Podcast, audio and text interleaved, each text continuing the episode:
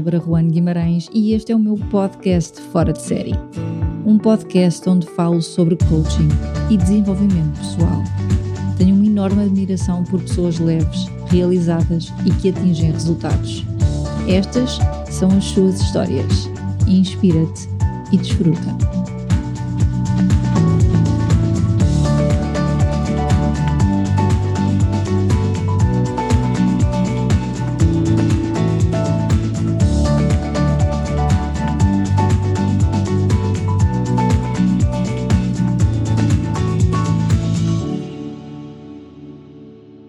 Enquanto não nos aceitamos como somos, não chegaremos onde queremos chegar.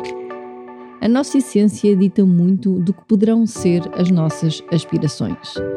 Quando nos propomos a um objetivo que não é para nós, vão existir resistências. Há algo em nós que resiste. Há um instinto que fala e, no limite, há um corpo que se manifesta. Esta é mais uma conversa enriquecedora sobre valores, objetivos e aceitação que leva a mente a ficar mais e mais alinhada. Neste episódio vamos conhecer um pouco da história do João Delicado, apaixonado pelo treino de pessoas e grupos para alcançar a excelência e o potencial de cada um. É life coach, terapeuta, autor. Acompanha pessoas nos respectivos processos individuais, é palestrante e formador em workshops.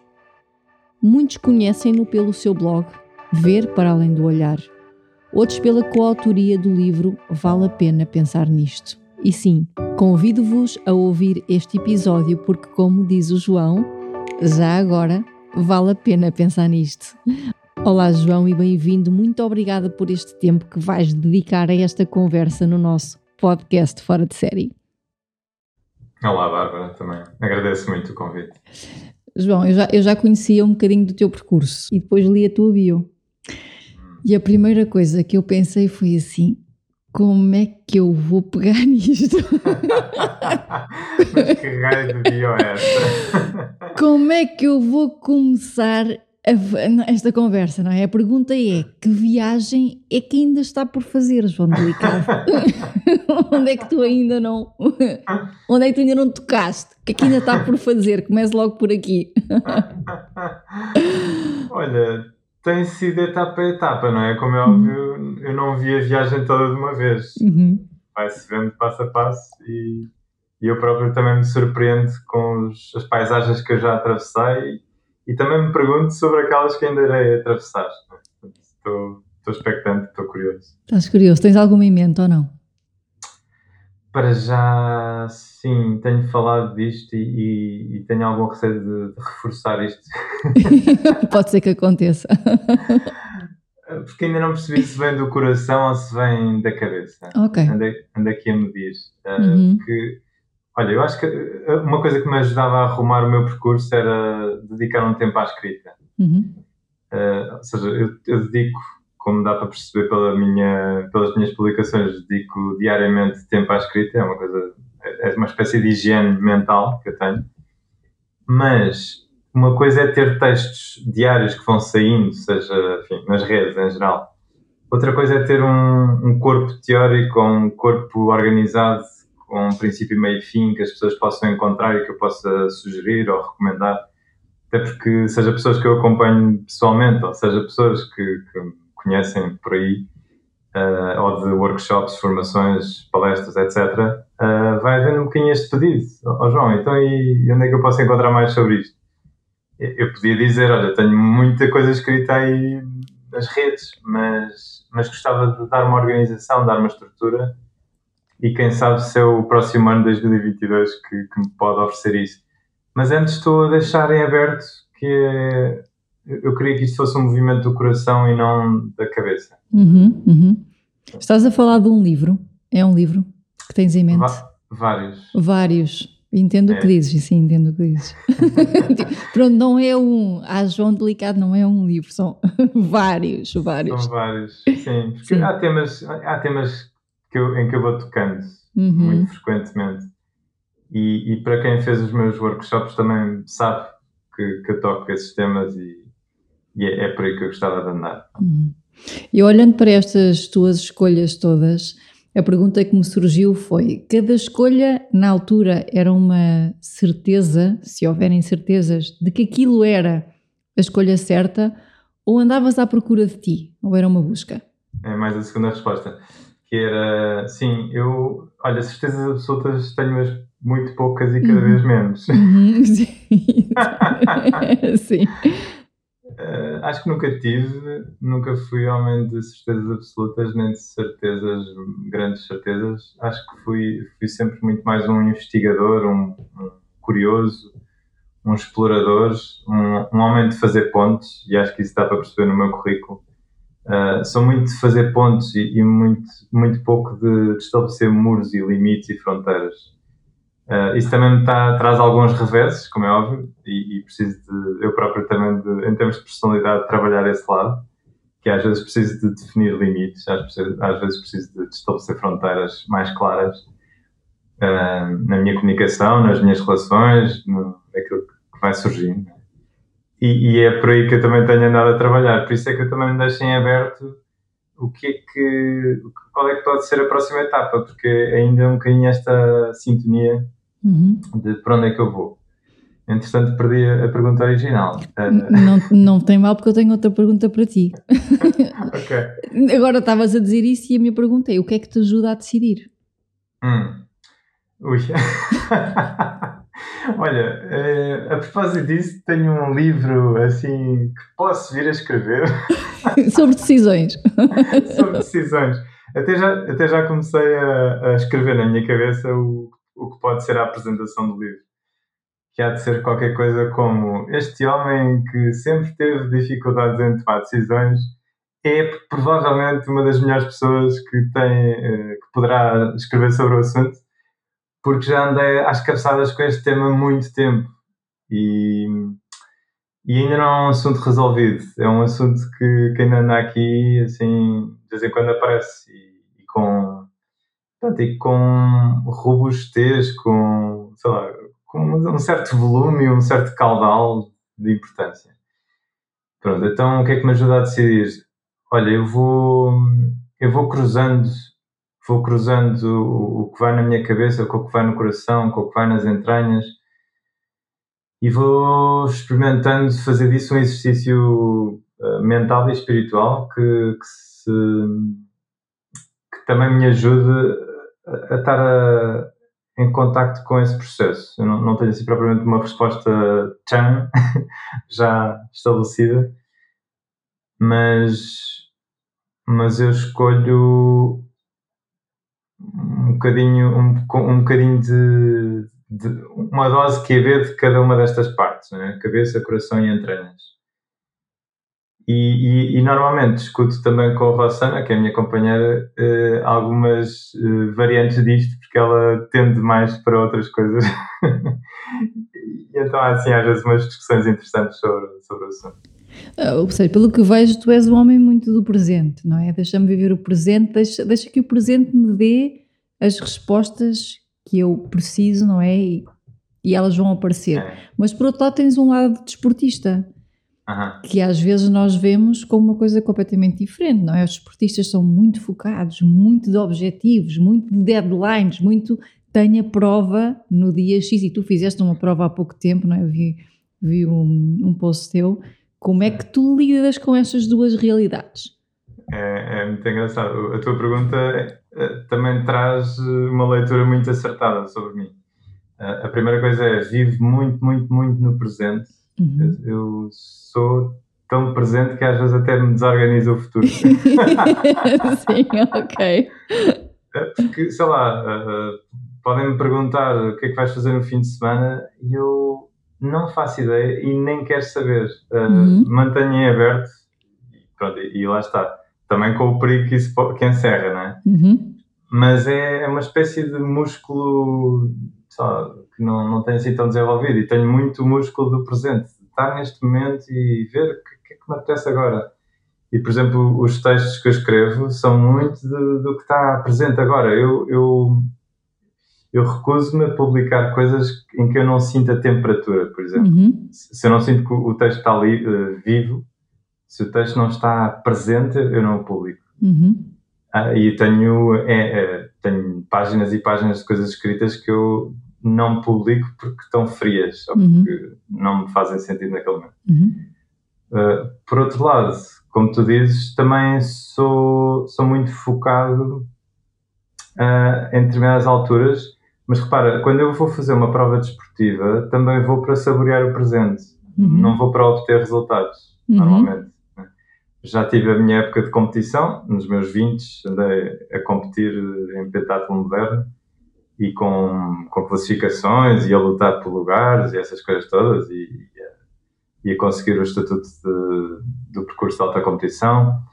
Isso, e já agora, já que toquei nesse, nesse ponto, que, que também não, não, não tenho falado muito sobre ele, porque também já é antigo, mas é engraçado porque ainda outro dia estava a lembrar disso porque eu tenho ido nadar ao mar e, e quando nado no mar uh, vem-me a gratidão pelos meus treinadores de natação, vem-me a gratidão em particular para um treinador chamado Alexandre Fernandes, o Alex, que, que, que dedicou um ano da sua carreira a mim, muito intensivamente, e portanto assim uma ligação muito especial. E lembro-me dele porque uh, houve uma competição em particular, uh, que foi o Campeonato Nacional, em que ele relativizou aquilo de tal maneira que me relaxou e disse: pá, aquilo, olha, vais lá fazer a prova, faz, dás o teu melhor, pronto, olha, desenrascas-te e eu estava tão relaxado, tão relaxado, que eu fiz as minhas melhores marcas de sempre naquela prova. E então comprovou esta regra que é uh, foco sim e relaxamento também. e é por aí que eu consigo fazer uh, desporto, enfim, entrar em competições, é assim que eu consigo. Ok, mas diz-me uma coisa, quando tu fazes isso, eh, vais entrar numa competição e dizes-me assim, eu no próximo fim de semana não sei o que é que vou fazer. E sinceramente também se calhar nem quero saber. Quero, olha, deixa fluir. Eu não sei o que vou fazer, mas se calhar pá, dava jeito de treinar. Hum. Isso acontece ou... não, digo, não, eu vou à prova e se nem treinar também está tudo bem. Sim. Olha, algumas pessoas já conhecem porque eu partilhei no, no meu blog sobre a a Maratona das Cinco Surpresas, uhum. não sei se passaste por lá. Não. Pelo, pelo relato dessa prova. Pronto, foi aqui há uns dois anos, fiz a Maratona de Lisboa, eh, mas numas circunstâncias muito particulares, porque uh, eu tenho o meu irmão Nuno, que é mais desportista do que eu, uh, mais uma vez desafiou-me: Olha, João, uh, porquê é que não vais fazer a maratona? Isto com vários meses de antecedência sei lá, meio ano pelo menos. Olha, no dia tal é a maratona de, Lisboa e podias ir. E eu, ah, não sei se me apetece. Passaram meses, meses, meses e, e já estávamos perto de, de, de, um mês da prova e, e, eu ainda continuava a ponderar se me apetecia fazer a prova. Né? É, continuava a ponderar ainda. Né? A certa altura o meu irmão diz-me assim, olha, houve um engano eletrónico, um digital na, na inscrição. E, eu tenho uma inscrição dupla, ou seja, uh, tenho a minha inscrição e tenho para mais alguém que queira aproveitar, porque saiu um outro número com o meu. Bom, eu que estava também a ponderar que se calhar o valor, não, sabe, o, que eu ia ter que pagar pela inscrição se calhar não valia a pena e ah, vou deixar isto para outra altura. Bom, ali fica sem desculpas. Só que na verdade, entretanto, estávamos a duas semanas, entretanto, neste, nestas trocas de mails e de, de, comunicação, estávamos a duas semanas da prova. Ora, ninguém prepara uma maratona em 15 dias. Bom, então surgiu um, um dos exercícios que a mim mais me diverte, que é, ok, há aqui uma prova impossível, como é que se pre prepara uma prova impossível? É? sim, muito bom, sim. Então, eu já não corria há meses. Houve uma fase em que eu deixei de correr. Eu corri desde os meus 16 anos que comecei a correr e com bastante regularidade, mas naquela altura de, tinha deixado de correr durante uns meses. E eu pensei, bom, não estou nada preparado, como é que se prepara uma pessoa que não está nada preparada? Começa-se do zero.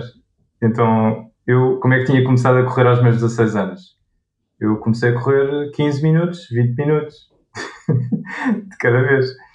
E, portanto, o que eu fiz foi, segunda-feira, a 15 dias da prova, que seria no domingo, daqui a 15 dias, né? Uh, segunda-feira comecei a correr, ok, vou correr 20 minutos, que já não, não sei o que é correr 20 minutos há bastante tempo. Então senti-me bastante bem. No, no dia seguinte, meia hora, no dia seguinte, outra meia hora, no dia seguinte, outra meia hora. Bom, a certa altura, a uma hora, a uma, a uma semana de distância, há um amigo que, que é desportista e, portanto, conhece estes meandros também, estes ritmos, estas coisas. E eu disse: Olha, vou participar na Maratona de Lisboa e isto ainda está, está um bocado mal, anda a correr meia hora. ainda precisava. Não chega. Não, acho que não chega. Sim. E então ele diz Olha, anda cá ter comigo e fazemos um treino em que eu te ensino uma técnica. E essa técnica foi fundamental.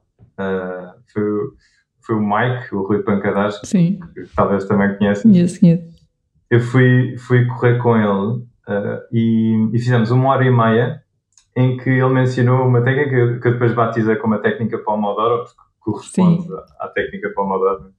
Então o que eu fiz foi correr 25 minutos e ir a, a caminhar durante 5 minutos, mais ou menos, e depois voltar a correr, voltar a fazer pausa, por aí fora. Bom, o que eu não sabia era que eu depois ia me magoar na, na segunda-feira, uh, por ali, logo a seguir ao nosso treino, senti-me senti uma dor, uma dor chata no pé, que rara, não, não conhecia aquela dor, portanto, uma, no, uma dor nova. Isto também é típico na, nas vésperas de certas provas e certos momentos, o corpo uhum. manifesta novas uhum. sensações, novas dores. E eu tive que parar de correr durante 3 ou 4 dias naquela semana prévia à, à maratona. E portanto, eu basicamente preparei-me durante uns 10 dias. Bom, depois o que é interessante é que eu próprio tive que fazer uma grande negociação interna comigo mesmo, porque eu queria chegar eh, ao fim da maratona vivo, de preferência. Uh, vivo, bem disposto, a saborear a experiência. E então o compromisso comigo mesmo foi: eu vou fazer a maratona, mas eu não faço a mínima ideia do resultado final. Eu não sei se vou ter que desistir ao fim de uma hora, ao fim de 10 km. Eu não sei se vou desistir ao fim de uma meia maratona, porque também não corro meia maratona há muito tempo. Eu não sei se vou ter que desistir para o fim, na, na chamada zona do muro, que, que, muita gente sente, eu nunca senti nas duas que eu fiz. Eu não sei se vou chegar ao fim sequer. Pronto. Agora, esta negociação interna teve que ser muito consciencializada e tornada presente para, para tudo o resto correr como correu. E de facto foi, foi espantoso aquilo. Para mim foi uma. Foram 42 km de amazement, de surpresa, de ah, isto é possível. Pronto, e foi graças a esse foco no presente uh, ao mesmo tempo focado no, no objetivo a atingir. Isso é, isso é incrível como é que tu consegues fazer essa, essa dualidade, tipo foco no presente, mas ao mesmo tempo foco no futuro, que acho uhum. que é o que dá um equilíbrio à vida, tanto no desporto como noutra, noutra, área, noutra área qualquer, não é? Sim. Em, em que é que acredita, João? Numa pessoa que está assim, mesmo focada no presente, como tu, em que é que acredita? Olha, eu, eu acho que não é bem uma, não é uma opção que eu faço mas é uma experiência, é, é algo que está. Ou seja, não há mérito nenhum aqui. Uhum, ok, ok. acho, acho eu. Uh, se houver um demérito de. lá está, de. de às vezes ter dificuldade em perspectivar-me uhum. para o uhum. futuro. Uhum.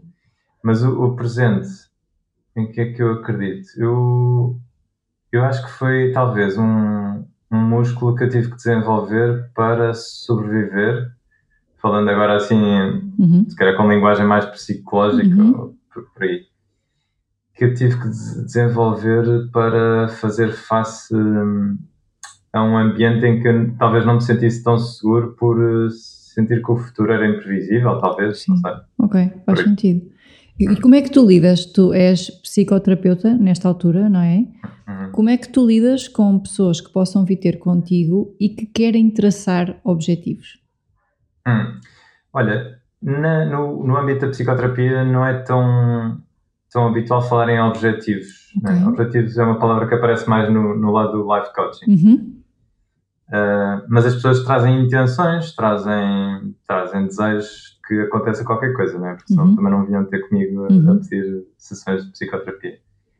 Uh, mas trazem desejos de estarem mais pacificadas, desejos de estarem mais uh, familiarizadas com determinados aspectos seus, uh, trazem o desejo de, de aceitarem alguns aspectos que, que estão, parecem desarrumados na vida ou que causam stresses uh, mais acentuados. Uhum. Uh, um bocadinho por aí. E no life coaching, ainda és life coach, não é? Uhum. Se te vierem com objetivos tipo, oh, oh, João, eu quero atingir este objetivo, aquilo que nós sabemos do coaching, ponto A, ponto B, não é? Sim, sim. Eu estou aqui, não gosto, quero chegar ali, não sei como é que vou chegar lá. Mas o que uhum. eu quero é mesmo aquele objetivo. Okay. Sendo tu uma pessoa que gosta tanto e está tão sereno no presente, como é que geres isso? Olha, eu, eu tenho que me pôr com a pessoa, não é? Uhum. Eu, eu, eu esqueço-me um bocado de mim próprio e, e ponho no lugar da pessoa. Uh, e, e, uma primeira coisa que tenho que fazer é perguntar qual é a, intenção dela para querer atingir aquele objetivo. Porque pode ela até estar a desenhar um objetivo que não corresponde às suas necessidades fundamentais. Uhum. E esse é um primeiro engano que, que muita gente traz é, é, querer atingir objetivos que afinal não estão alinhados com os seus valores e com, com não são para elas uhum. sim aliás eu falei bastante disto quando há tempos aqui há, há, um mês fiz uma palestra sobre o propósito de vida em que tive a, tive a evidenciar alguns perigos que nós corremos quando quando falamos de propósito de vida né?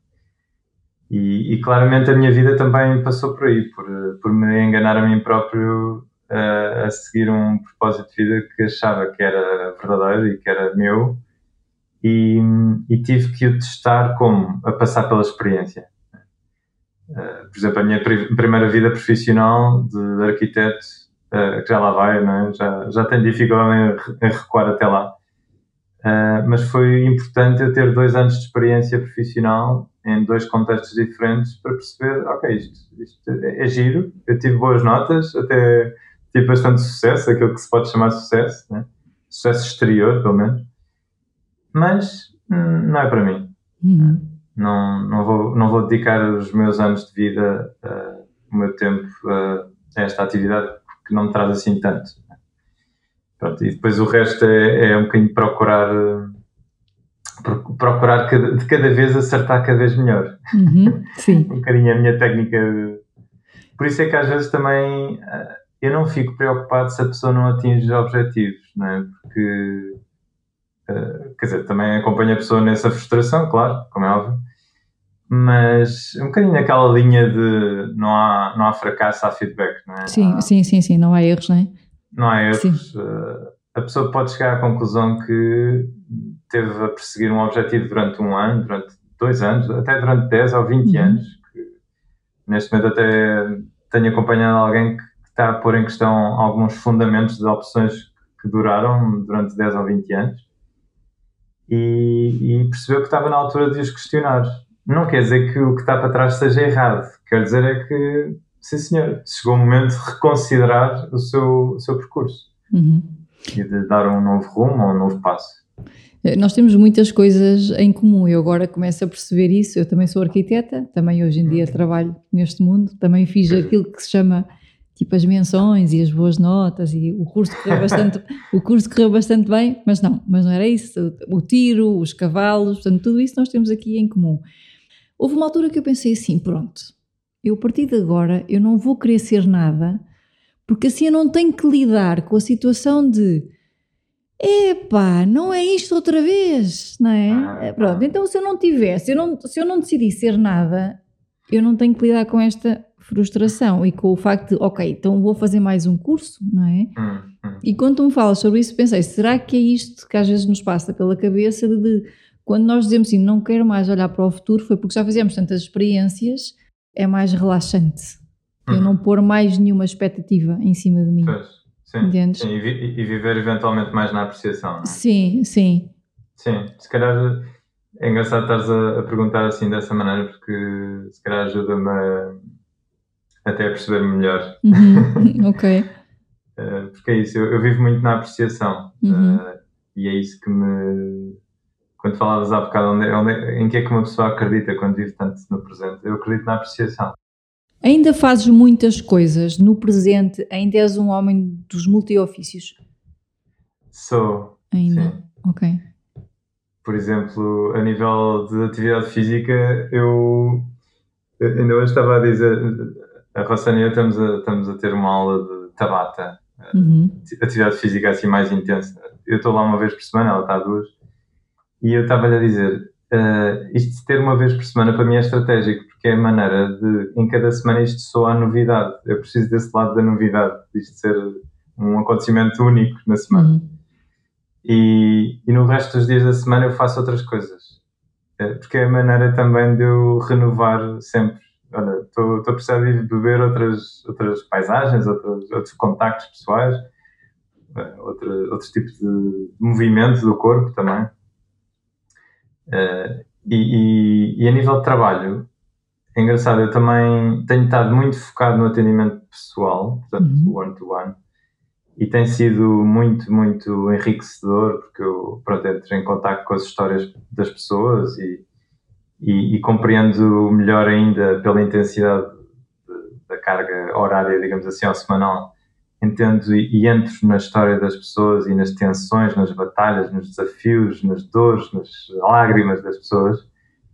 E isso impulsiona-me também a voltar para o estudo de outra maneira. Uh, tenho constantemente livros e também neste aspecto sou um bocadinho disperso.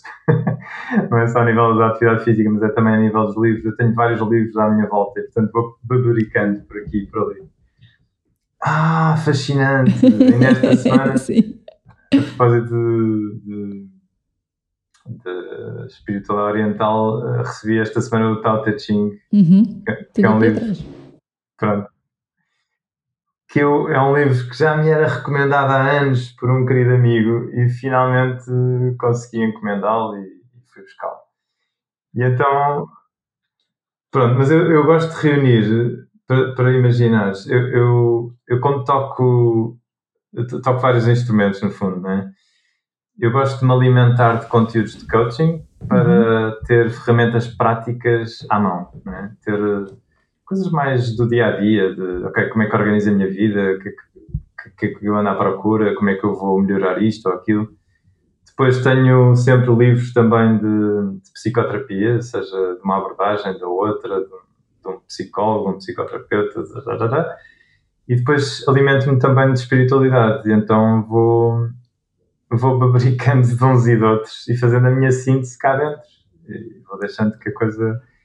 que, que depois, por exemplo, veja sair nos textos. Às vezes os textos saem como fruto desta digestão interna. Sim, e desse compilar já, todas essas coisas. Sim, que eu já não sei bem de onde é que isto vem exatamente, mas quando eu paro a pensar, ok, isto deve vir mais dali ou mais daquela então tu investes um grande tempo, ou grande parte do teu dia também em inspiração. Uh, sim, uhum. sim, eu, eu consumo muito, muitos conteúdos. Estou okay. constantemente a, a receber eh, influências, eh, informação, conhecimentos, sabedoria. Ok. Como é que aparece na tua vida o vale a pena pensar nisto? Hum. O vale a pena pensar nisto é, é um blog com 11 anos de existência agora, uh, apareceu numa altura em que os blogs ainda eram novidade. Entretanto, o mundo deu muitas voltas, o mundo digital em particular deu muitas voltas e voltas muito aceleradas.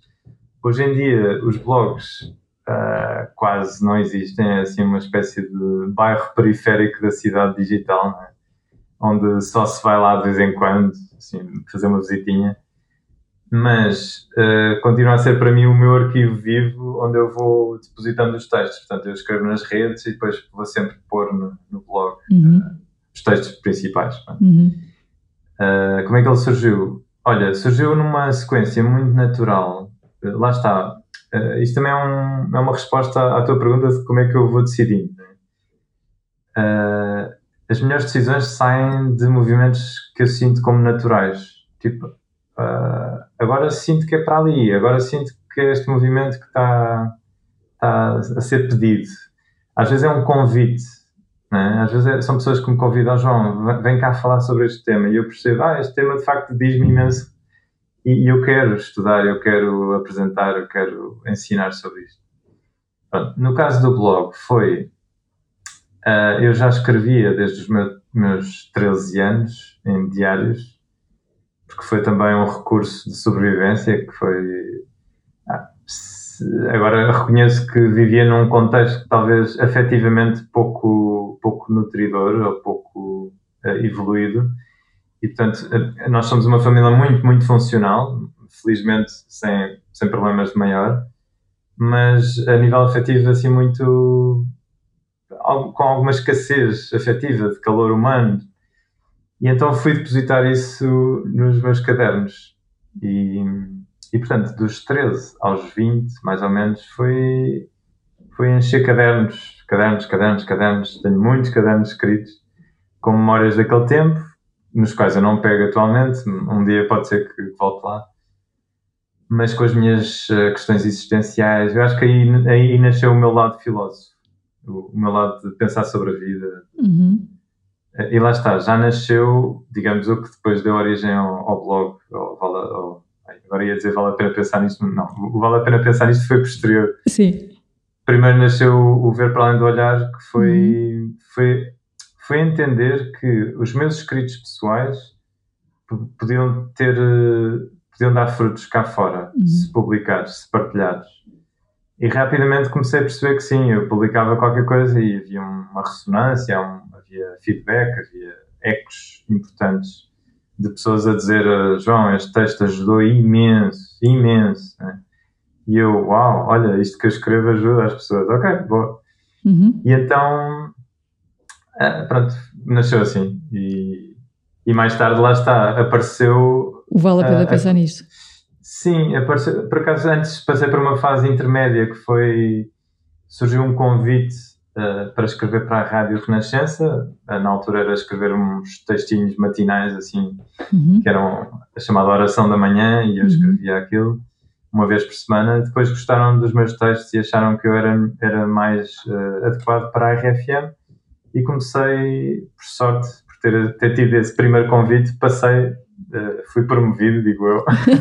Sim, à RFM. Fui, fui, promovido para a RFM e, e, há 11 anos que escrevo para. quase, quase a coincidir com o blog. Sim.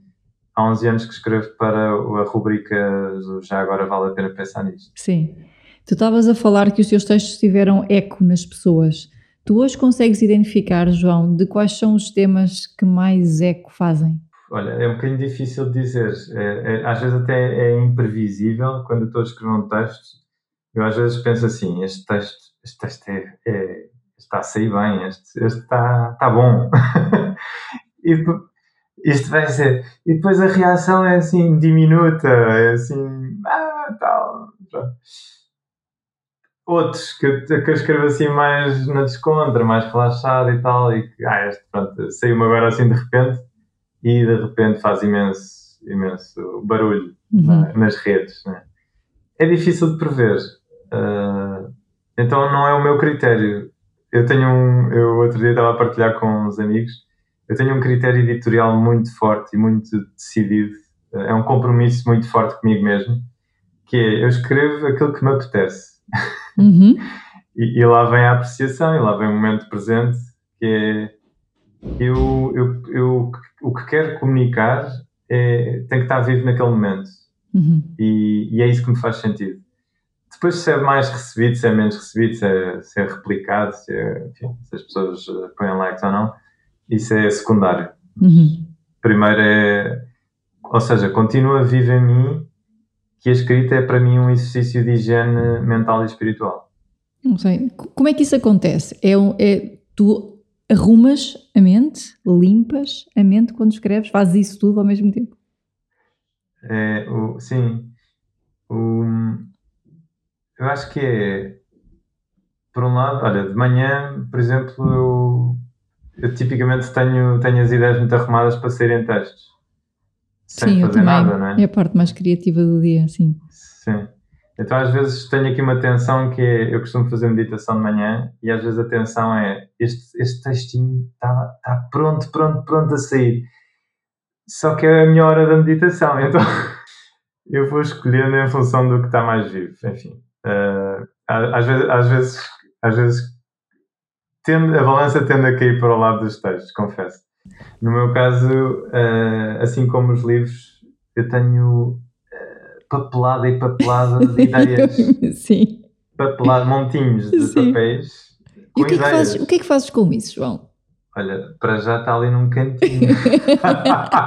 mas, mas pensas ir buscar ou não? É tipo, está no, está no congelador, sabes? É tipo a comida que está no congelador. Eu sei que está lá, em caso de necessidade vou lá, mas não okay. tem necessidade. Não tem necessidade.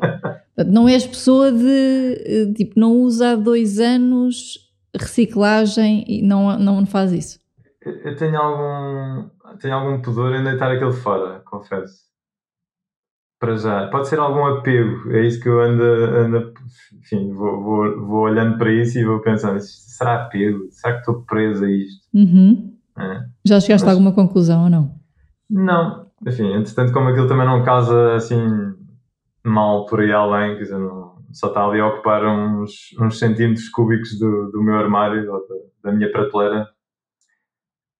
O, o, digital ocupa menos espaço, mas, mas também tenho um ficheiro com, com quilómetros. Tu és uma pessoa que traça limites? Olha, sou uma pessoa que tem alguma dificuldade em traçar limites. Sim, mas estou a aprender e, e, tenho exercitado isso muito frequentemente. É mesmo uma questão de sobrevivência, não, é? não, não dá para. Porque, por exemplo, a nível de pedidos de ajuda, há, tenho pelo menos um pedido por semana ou mais até eh, de pessoas novas a, a pedir ajuda. E, portanto, se eu acumulasse, ao fim do ano, tinha pelo menos 50 pessoas eh, a acompanhar. Mas isso torna-se impossível, é? torna-se uhum. incomportável, não é sustentável, seja para mim pessoalmente, para a minha vida pessoal, seja pela qualidade que isso também vai fazer rarear no acompanhamento que eu faço das pessoas que uhum. que eu uhum. tenho neste momento. Então há assim uma espécie de, eu diria, uma espécie de movimento pendular, que é quando eu estou ao serviço, estou completamente ao serviço, estou, eu, eu ponho diante da outra pessoa como tu és a única pessoa no mundo neste uhum, momento uhum. E és só tu que me interessas agora. Uhum. E, e, isso resulta em assim, uma espécie de bolha eh, energética, existencial uhum. que eu ponho. Uh, e depois, quando eu saio dessa bolha, cuido de mim. Né? Ok. E, Faz sentido. Uhum. Cuido do, do meu equilíbrio Claro que isto implica também, como tu dizes, estabelecer limites, por exemplo, a nível de horário. Eh, um dos instrumentos mais preciosos que eu tenho de trabalho é a minha agenda. E, que vai falando contigo. Que vai falando comigo. Às vezes temos, temos reuniões difíceis em que discutimos, em que levantamos a voz, eu reclamo com ela, ela reclama comigo. Pronto, é uma relação um bocadinho intensa, mas é criativa. E então estabelecemos uh, de comum acordo alguns limites a nível de horário, que é, por exemplo, eu, eu aqui há dois ou três anos, eu, eu, eu agora fico espantado, mas eu, eu atendia pessoas a, a começar às 21h30. Okay. Uh, que é uma hora já de pessoas que começam a desligar, não é? E, e, eu ainda estava todo ativado e a atender pessoas. Não, não era todos os dias da semana, como é óbvio, mas uh, fico espantado como é que eu ainda funcionava naquele horário e hoje em dia tive que restringir para um horário que eu sei que funciona, funciona bem para mim e que estou completamente disponível para as pessoas. Mantens aquela tua intenção, agora aqui sou eu e tu e a minha intenção é ajudar-te a 100%, não é? É. Consegues manter essa intenção. Sim, sim. E, e, por isso também digo às pessoas, quando, quando alguém me pede ajuda, eu digo, olha, uh, o meu número de, de, pessoas que eu acompanho é, é um número limitado exatamente para proteger a qualidade do, do serviço, para uhum. proteger a qualidade com que eu estou presente nas sessões. E portanto eu, eu, peço à pessoa que, olha, se me escolheres e se eu te escolher, isto é para, para avançar mesmo à séria, não é, não é aqui para andarmos mais ou menos. Então, uhum. Nisso és muito assertivo. Sim. Sim. E agora estou com curiosidade de saber mesmo a tua opinião. Esta esta bolha que agora surgiu aqui do alto rendimento, da saúde mental, Jogos Olímpicos, isto que caiu agora, este tema, estou curiosa de saber a tua opinião sobre isto. Hum. Hum. Queres fazer uma pergunta? a minha pergunta é: o que é que se passa? O alto rendimento é too much? Hum. Poderá haver alto rendimento um, mas o que se passa é que as pessoas não estão preparadas em termos emocionais para isso? O que é que aconteceu? Ou isto tudo do alto rendimento é, é as pessoas andarem à procura de mais e mais e mais e mais e é isso que se calhar é too much? Qual é que é, tu que vives no presente, e isto são pessoas que vivem muito no resultado, é mesmo a tua opinião sobre isto? Sim, sim. A minha opinião pessoal é que o, o desporto de alto rendimento ou de alta competição não faz sentido. Ok. Uh, ou seja, eh, serve propósitos que depois se voltam contra a própria pessoa. Se a pessoa procura resultados e, e até os pode obter, como sabemos, né? medalhas olímpicas, resultados, sei lá, recordes mundiais, uh, etc. E em algum momento aquilo vai deixar de fazer sentido, vai romper com algum valor fundamental da pessoa. Uhum eu sou pelo desporto, completamente pelo desporto, como sabes, uhum. uh, como prática de exercício físico e mental e até eventualmente espiritual, se a pessoa tiver como intenção, uhum. Uh, como desenvolvimento pessoal e não como, sei lá, como uma, uma espécie de compensação de problemas de autoestima ou problemas, uh, sei lá, ou, ou de uma realização parcial do seu, do seu ser. Sim. Pronto. Entendo. Portanto, até me estás a lembrar que em algum, em algum momento houve quem me abordasse para colaborar com, com alta competição e eu na altura não soube responder porque era uma, uma questão nova no meu uhum. percurso, mas depois tornou-se claro que estando tão fora das minhas crenças, eu não poderia trabalhar naquele projeto. Eu não, não quereria, não poderia, seria bom que não, não me metesse numa coisa dessas. Quais são as tuas crenças, João? Falaste nelas? Quais são essas, quais são essas crenças? Da apreciação? Uh, a minha crença é que nós, cada um de nós tem, tem um papel único neste mundo e, e vimos para, cá para o cumprir. Uh, numa, num sentido mais poético, uh, recordo-me sempre de uma frase de, da escritora norte-americana Maya Angelou que dizia o, o pássaro não tem uma razão para cantar, o, o, o pássaro tem uma canção para cantar. Ele canta porque tem uma canção. Uhum. E, e eu acho que é isso. Não há propriamente uh, objetivos que nós precisemos de alcançar. Até, até podemos chegar a este extremo, né? que é quase o absurdo do, na área do coaching. Que é, e é aí que o coaching tem o seu limite também. Atenção. Né? o, o coaching chega a um limite em que já não pode ir mais longe porque entra uma outra área, se calhar mais à frente, mais evoluída, que é a dimensão espiritual. Que é, no limite, eu posso não ter objetivo nenhum a não ser ser. Uhum. É? Que é um objetivo. Que é um objetivo, podemos dizer, um objetivo, uhum. enfim, com, com ao grande, uhum. assim, para distinguir de outros objetivos. E às vezes andamos a perseguir objetivos com ao pequeno sem perceber que na verdade o que andamos à procura é do objetivo com o grande. Às vezes isso pode significar, sei lá, ser mãe ou dedicar-me a uma causa maior do que eu ou, ou iniciar uma nova área profissional ou mudar-me para o campo e, e, viver mais em conexão com a natureza. Pode significar ir para a vida religiosa, pode significar, sei lá, tanta coisa. Uhum. Sim. Sim, mas a minha crença fundamental é, é, que cada um tem uma canção para cantar neste, nesta vida e se nós não andamos a cantar é, é sinal de que andamos distraídos ou, ou, que, ou que divergimos do nosso caminho uh, existencial, uhum. do nosso caminho essencial. Sim, há uma frase que diz uh, don't, die, don't die with your music still in you, não é? Hum, é, é um bocadinho isso. Então, na é. tua opinião, o alto rendimento pode ser uma fuga? É uma. Eu acho que pode ser uma, uma desafinação. Uma desafinação, ok. É a tua Sim. palavra, uma desafinação. É, porque repara, por exemplo, há um, há um rapaz que eu acompanho nas redes que é um rapaz chamado João Coca, que é, uhum. que é, que é surfista. Uhum. E eu identifico-me imenso com ele, até já, já o tentei entrevistar, mas ele já está noutros, noutro estatuto que permite recusar entrevistas. assim, mas pronto. E então, ele, ele já, já foi atleta de alta competição, já, já esteve nos campeonatos eh, por aí fora de top, já, não sei se foi campeão nacional, mas acho que sim. Uh, mas a certa altura ele disse, dizia que, que a competição em si não o alimentava, o que ele gostava era de, era de saborear, era de, de gozar, de, de, estar naquele momento com a onda. E, e a competição tipicamente obriga a, a ser tudo, a haver uma, uma espécie de métrica, não é? Uh, os valores, os pontos que são dados por aquela prática estão todos uh, escalpelizados, todos uhum. numa, num quadriculado que é, olha, se ele fizer isto ganha X, se não fizer não ganha, etc, etc.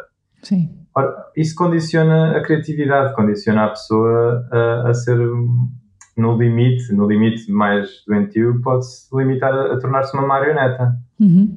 E é isso que os atletas de alta competição, mesmo há tantas histórias de, de atletas olímpicos que, que entram numa espécie de história absurda porque andam a perseguir objetivos de, do país, por exemplo. O país quer X medalhas e eles fazem parte do pacote. Uhum. É? é suposto que tu ganhas uma medalha de ouro nestes Jogos Olímpicos, ou uma medalha qualquer, é porque nós investimos 4 anos em ti e, e, é agora ou nunca. É? Uhum. Então o atleta pode estar completamente. Uh, por um lado, pode, sim, pode estar apaixonado pela modalidade, lá está, isso não tira nada completamente apaixonado e pode fazer de, de carreira a, a, ser atleta e, e, a ser treinador e por aí fora e relacionado com a modalidade. Isso não, não está fora posto em questão. O que, está, o que eu ponho em questão é até que ponto é que o perseguir determinados objetivos continua a estar alinhado com, com as suas necessidades fundamentais. Sim. Enquanto, enquanto pessoa total, não, não só uhum. como atleta, mas como Sim como namorado ou companheiro, como uh, cidadão, como amigo dos seus amigos, que, que, todos sabemos, quer dizer, as necessidades não são só a, a, a obtenção de resultados. Sim. Sim, e eu em algumas entrevistas já, já percebi isso, quando se pergunta de que é que abdicaste para chegar onde chegaste, não é? E aí as pessoas até fazem, é? até respiram fundo. Sim. João, estamos mesmo quase a terminar. Eu quero que tu comentes aqui uma frase que é tua, que eu te vou ler, e depois faço uma última pergunta para terminarmos aqui o podcast. Então espero que seja uma boa frase. é, é uma frase tua, é uma frase tua, que diz assim: enquanto não nos aceitamos como somos, não chegaremos onde queremos chegar. É, é simples, não é? É uma frase simples, mas tem muita coisa. Comenta-me esta frase. Sim, olha, acho, acho que é uma ótima frase para encerrarmos esta conversa, porque tem, tem muito do que falámos aqui. Né? Eh, de facto, a aceitação está na base de tudo e, e talvez esteja na base de, de, de, atingir o objetivo com o grande, que é quando eu me aceito como sou, então sou capaz de, de, do autocuidado necessário, da autocompaixão, que me permitem uh, estar bem comigo em qualquer circunstância ou, ou, estar mesmo bem comigo quando não estou bem comigo e, e aceitar isso também. Uh, e permite-me, por consequência, cantar, cantar a minha canção uh, sempre que for possível e, e, quando não for possível fazer, fazer o, que, o que tiver nas minhas mãos para voltar a, a ser possível.